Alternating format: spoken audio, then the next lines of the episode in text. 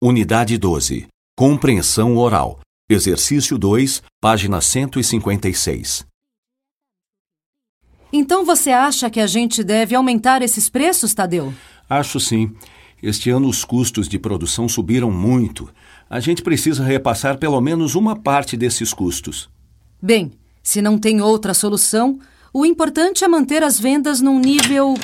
Desculpe, gente. O trânsito estava impossível. Tinha um engarrafamento enorme antes do túnel.